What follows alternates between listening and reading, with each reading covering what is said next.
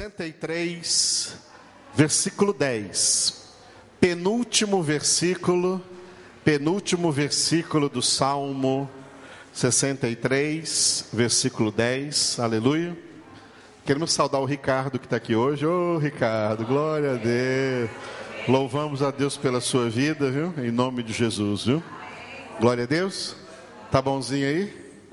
Se precisar colocar o pé numa cadeira da frente aí, viu? Faz isso, estica as duas pernas, fica à vontade aí, tá bom? Tá em recuperação ainda, né? Tá em recuperação ainda, mas já pôde estar conosco hoje, em nome de Jesus. Aleluia. Quero saudar também Ezequiel com o esposo. Oh, glória a Deus. Sejam bem-vindos, bem queridos, em nome de Jesus. Que bom que vocês estão aqui hoje. Aleluia. Tem uns que eu não conheço, então quem eu não conheço, seja bem-vindo também. Para a glória de Deus, amém? Em nome de Cristo Jesus. O Senhor é o nosso Deus que acolhe cada um de vocês aqui nessa noite. Em nome de Jesus. Salmo 63, vamos para o penúltimo versículo desse salmo, o versículo de número 10. Quarta-feira, então, nós estaremos encerrando né, este Salmo 63 e no sábado estaremos iniciando o Salmo 64. Salmo 63, versículo 10. Bom, o que nós vamos ler neste versículo, eu coloquei aqui como título, diga, Destino dos ímpios. Amados, a Escritura, a palavra de Deus, ela ensina para nós que isso que eu vou dizer agora que a palavra de Deus ensina para nós, pode ser um impacto na cabeça de muita gente, porque muita gente não entende isso ou não acredita nisso. A Escritura, a Bíblia Sagrada, ela independe de quem acredita ou de quem não acredita. A verdade é o que a verdade é. Se alguém crê nessa verdade, aleluia. Se alguém não crê, isso não modifica nada. Ela continua sendo a verdade. O destino de cada pessoa, o destino vital de cada pessoa, o destino da vida de cada pessoa não é uma loteria, não é um. Sabe-se lá qual será o destino. Cada pessoa tem um destino decretado, determinado por Deus desde antes da fundação do mundo. A Bíblia fala de dois destinos que toda a humanidade tem. Toda a humanidade está sendo dirigida única e exclusivamente para dois destinos. Não há um terceiro destino, nem um quarto, só existem dois destinos determinados por Deus: o destino de eterna salvação para os filhos de Deus e o destino de eterna condenação para os que não são filhos de Deus, os quais a Bíblia chama de ímpios. Ímpios são pessoas que não têm piedade, não têm relacionamento com Deus, não são convertidas a Deus, elas não são propriedade de Deus, porque elas vivem no mundo enganadas por Satanás, o pai da mentira, que é o príncipe desse mundo. Elas vivem no mundo com aquela mentira, acreditando naquela mentira que elas pertencem a si mesmas, que elas são donas de si mesmas, que elas são donas de sua vida, que elas são livres, elas pensam que são livres para fazer o que quiser e para decidir qualquer escolha para a sua vida, a revelia de Deus, não é Deus que manda na vida delas, são elas mesmas é quem mandam nas suas vidas todas as pessoas que pensam desse jeito são ímpios. São ímpios. E o ímpio só terá salvação se Deus o converter e, e o tirar da sua impiedade e sujeitá-lo à sua palavra. Porque quem é filho de Deus sabe que não é dono da sua vida, é Deus que é dono da sua vida. Quem é filho de Deus não escolhe qual é o seu destino, ele foi escolhido por Deus para a glória, para a glória de Deus. A Bíblia diz: para o louvor foram escolhidos desde antes da fundação do mundo, para o louvor da sua glória. A Bíblia nos ensina isso. É um ensinamento longo, é um ensinamento profundo, é um ensinamento para quem se aproxima de verdade das Escrituras. Não é um ensinamento de teólogos, de teólogo A, B ou C. É um ensinamento de Deus nas Escrituras sagradas. Aleluia. A nossa vida é determinada por Deus. A nossa vida é determinada por Deus. O nosso destino não é escolha nossa, é escolha do Senhor. Foi por isso que Jesus disse, e essa palavra também é para nós, diz a seus discípulos: Não fostes vós que me escolhestes, eu é quem vos escolhi a vós outros. Aleluia, amados. Glória a Deus é para se ler a Bíblia, para meditar nela de dia e de noite, porque a palavra de Deus fala disso amplamente. Tá? Amplamente a Escritura diz isso. O texto que vamos ler hoje no livro dos Salmos, Salmo 63, 10, vai ter esse título, Destino dos Ímpios. Antes de vermos o versículo 10 do Salmo 63, vamos ver uma referência em Gênesis capítulo 12, versículo 3. Gênesis capítulo 12, versículo 3, uma das promessas de Deus a Abraão. Porque as promessas de Deus a Abraão toca a to, tocam a todos nós. Porque todos os crentes, todos os crentes em Deus, todos quantos creem em Deus, são chamados na Bíblia Sagrada além de filhos de Deus, são chamados também de filhos de Abraão. Além de ser filhos de Deus, somos chamados filhos de Abraão.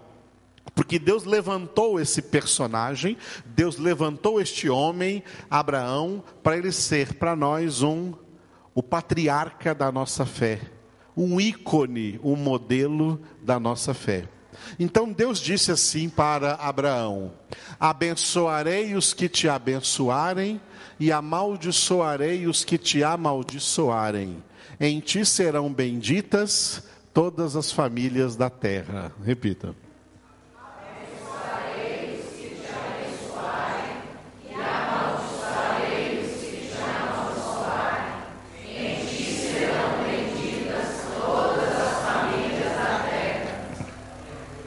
Só Deus tem o poder de abençoar e de amaldiçoar. Nós, filhos de Deus, não temos o poder de amaldiçoar, nós só temos poder e autorização da parte de Deus de abençoar. Nós não somos amaldiçoadores, nós somos abençoadores. Aleluia e daqui a pouco nós vamos levantar de pé aqui e clamar bênçãos de Deus sobre toda essa nação, porque eu creio que pelas nossas orações o coronavírus pode ser destruído hoje. Completamente. A Escritura diz, a palavra de Deus diz que a oração do justo pode muito em seus efeitos. Aleluia. Moisés, um homem, oh, desculpe, Elias, um homem só, orou e não choveu na terra durante três anos. Um homem só. Ah? Um homem como nós, sujeitos às mesmas fraquezas. Ele não foi atendido porque ele era um homem perfeito, tá? Mas um homem como nós, sujeito às mesmas fraquezas, mas tinha uma coisa muito forte, tinha fé.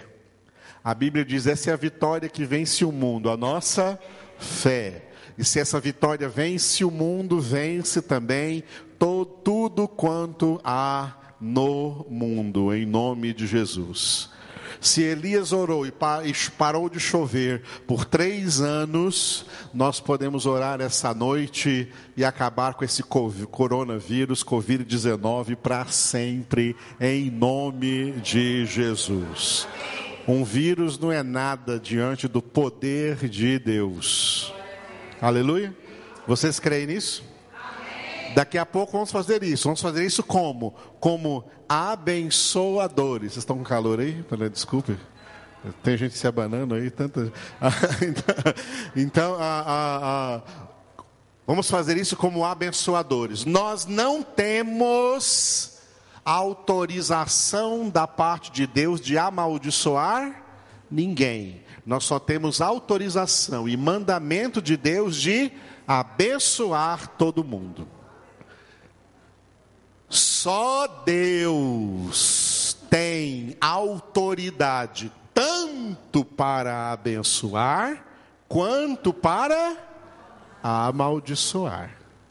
Quando Deus amaldiçoa alguém, ele não está errando, ele está fazendo justiça. Quando nós amaldiçoamos alguém, nós estamos errando nós estamos pecando, porque isso é pecado. Nós, nós amaldiçoarmos a quem quer que seja é um ato pecaminoso diante de Deus. Nós não somos amaldiçoadores, nós somos abençoadores. Mas Deus amaldiçoando alguém não é pecado, é justiça. Só Deus pode abençoar e amaldiçoar. Só Deus, portanto, só Deus pode dar a quem Ele quiser um destino abençoado ou um destino amaldiçoado. Bênção na Bíblia significa salvação, e maldição na Bíblia significa condenação. Deus é o que realiza ambas as coisas. Ele é o que salva a cada um dos seus filhos, usando a sua misericórdia, seu amor e sua graça, e ele também é quem condena todos os ímpios, usando a sua justiça, o seu zelo, porque Deus é justo. Amém, queridos? Quando ele prometeu isso a Abraão, ele estava falando que é isso que ele faz com todos os homens na face da terra. Né? Abençoarei os que te abençoarem, amaldiçoarei os que te amaldiçoarem. Ou seja, eu abençoarei. Quem são os que abençoam a Abraão? Abençoarei os que te abençoarem abençoarei aqueles que tiverem a mesma fé que você tem. Porque quem tem a mesma fé de Abraão diz: Bendito foi Abraão. Abraão, um homem bendito. Abraão, um homem abençoado. Quem não tem fé diz: Ah, esse Abraão não prestou coisa nenhuma. Abraão, um homem amaldiçoado. Eu não aceito a palavra de Deus, não aceito essa palavra de Deus aí sobre Abraão e nem sobre nada. São pessoas automaticamente amaldiçoadas por Deus.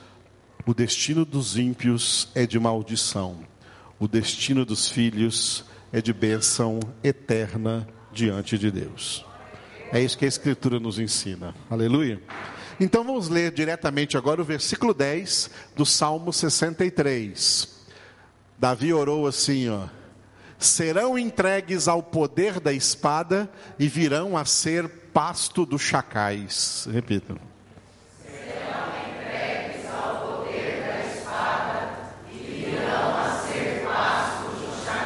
Este é um dos textos, um só, dos muitos textos bíblicos que declaram a perdição, o destino de perdição dos ímpios, o destino de maldição dos ímpios, o destino de condenação dos ímpios. Isso aqui é uma expressão de condenação. Os ímpios, as pessoas que não creem em Deus, as pessoas que, apesar de terem ouvido a palavra de Deus, a rejeitaram, a desprezaram, a renegaram, não a aceitaram, serão entregues ao poder da espada. Poder da espada significa morte.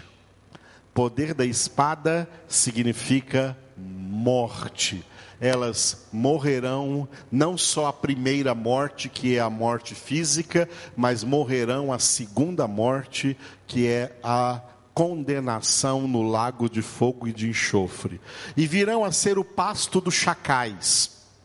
Pasto dos chacais representam é, animais que devoram cadáveres, devoram os restos que eles encontram por aí. Tá? Esses animais, aqui chacais, representam os demônios. Essas pessoas serão por toda a eternidade no lago de fogo e de enxofre o pasto de Satanás e dos demônios. Virão a ser o pasto dos chacais. Palavra forte, mas isso é o destino dos ímpios, destino de perdição, porque enquanto em vida não creram que Deus era Deus, que Deus é verdadeiro, que Deus é justo, que a palavra de Deus é a verdade. Jesus disse bem claro: ide por todo mundo e pregai o evangelho a toda criatura. Quem crer e for batizado será salvo. Quem não crer será condenado. Destino dos salvos, destino dos condenados. Última referência a esse versículo, Romanos 9, versículos 22 e 23. Leiam comigo.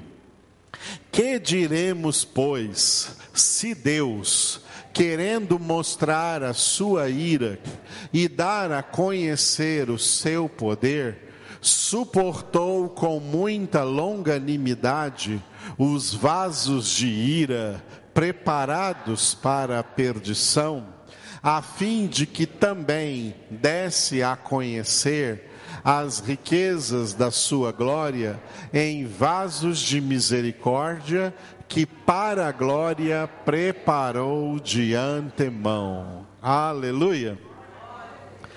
Nesse texto, Paulo falou de dois tipos de vasos. Vaso é um recipiente. Isso aqui é um recipiente que a gente usa para colocar água, tá? Vasos, recipientes, somos nós, os seres humanos. Todo ser humano é um vaso espiritual, é um recipiente espiritual. Tá? Todo ser humano é um recipiente espiritual, um vaso espiritual. E esse texto fala de dois, só dois, dois tipos de vasos.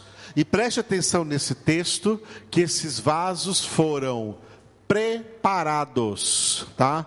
Preparados, preparou vasos de ira preparados para a perdição, vasos de misericórdia que para a glória Deus preparou de antemão.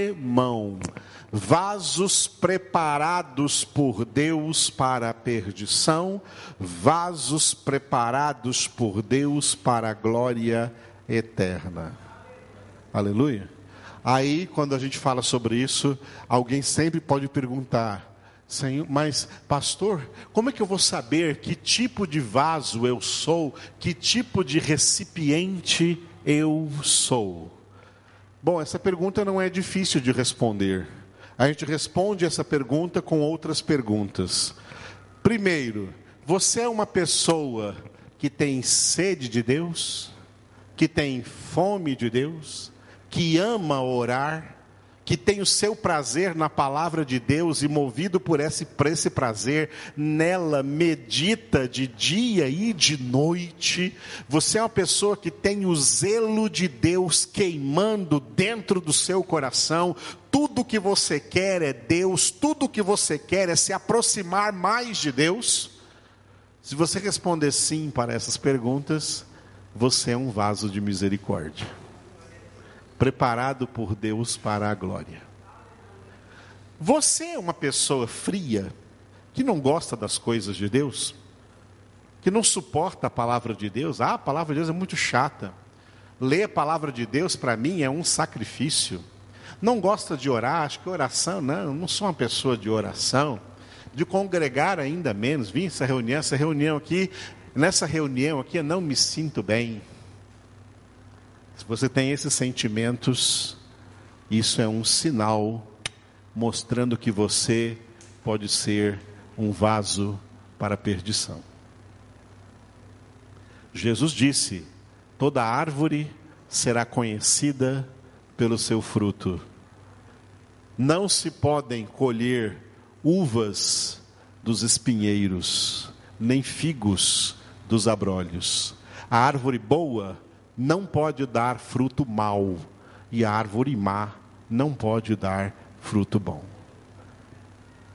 É pelo tipo de fruto que a sua vida produz, fruto espiritual, ou fruto espiritual que te aproxima de Deus, ou um tipo de fruto macabro que te afasta de Deus e quer te aproximar mais do mundo. Esse tipo de fruto determina que vaso você é. Mas você é um vaso. Você é um recipiente. E Deus te conhece. Como também me conhece. Porque conhece assim profundamente cada pessoa na terra hoje. Cada um dos mais de 7 bilhões de pessoas na terra hoje, Deus olha e sabe quem é vaso de ira e quem é vaso de misericórdia. Agora, a palavra de Deus serve para quê? Para que cada um examine a si mesmo.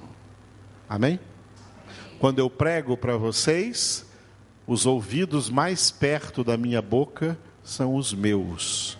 Eu prego para mim mesmo eu examino a mim mesmo. Que você também possa fazê-lo, examinar a si mesmo. Esse é o propósito da palavra de Deus para todos nós, em nome de Jesus. Glória a Deus. Nós vamos agora então, como vasos de bênção, como vasos de misericórdia, nós vamos agora nos levantar e cada um vai estender as suas mãos para um lado qualquer que você quiser estender, assim como eu estou fazendo aqui, só que eu estou fazendo com uma só por causa do microfone, você pode fazer com as duas, tá? Estenda suas mãos para qualquer direção, norte, sul, leste, oeste, sudoeste, sei lá, noroeste, a direção que você quiser estender e daqui nós estaremos estendendo as mãos para todas as direções do planeta Terra, em nome de Jesus. E nós vamos, pelo poder do Senhor, clamar a Ele pela destruição do coronavírus, em nome de Cristo Jesus. Somos pessoas de fé? Você é gente de fé? Então fique de pé estenda suas mãos para o lado que o Espírito de Deus te conduzir. Para onde o Espírito de Deus te conduzir, estenda suas mãos agora e orem comigo. Levante a sua voz e cada um ore conforme o Espírito de Deus o dirigir, conforme o Espírito de Deus o conduzir.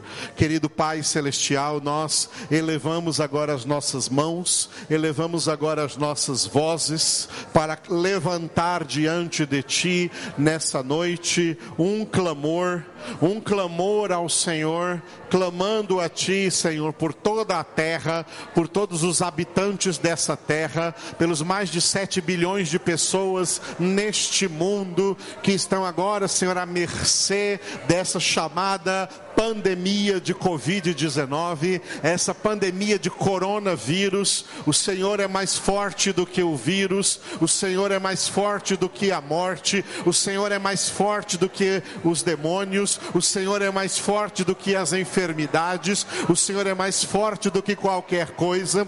Por isso, Pai Celestial, como teus filhos e tuas filhas neste momento, nós agora repreendemos essa doença, repreendemos esse vírus agora, em nome de Jesus, ordenamos que ele recue, ordenamos que ele seja controlado, ordenamos que ele seja diminuído e ordenamos que ele seja destruído, desapareça agora da face da terra. Nós, como filhos de Deus, usamos a autoridade espiritual dada a nós do alto em nome de Cristo Jesus. E em nome de Jesus, Pai, nós te pedimos e já agradecendo, já dando graças ao Senhor, destrua esse vírus, ó Deus, destrua essa enfermidade pelas pisaduras de Jesus, pelas chagas de Jesus, pelos ferimentos de Jesus, pelos sofrimentos de Jesus, pelo nome onipotente de Jesus,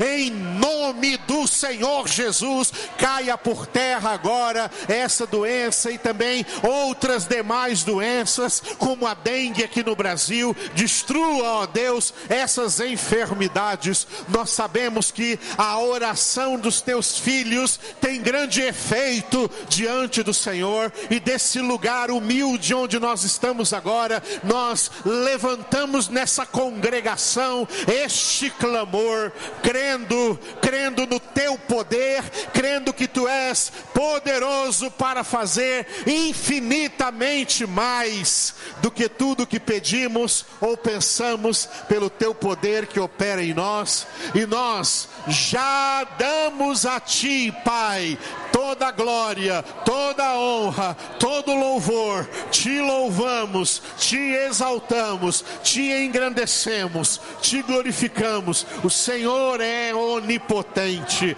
o Senhor é todo-poderoso, o Senhor é o nosso Deus. Se o Senhor é por nós, quem será contra nós?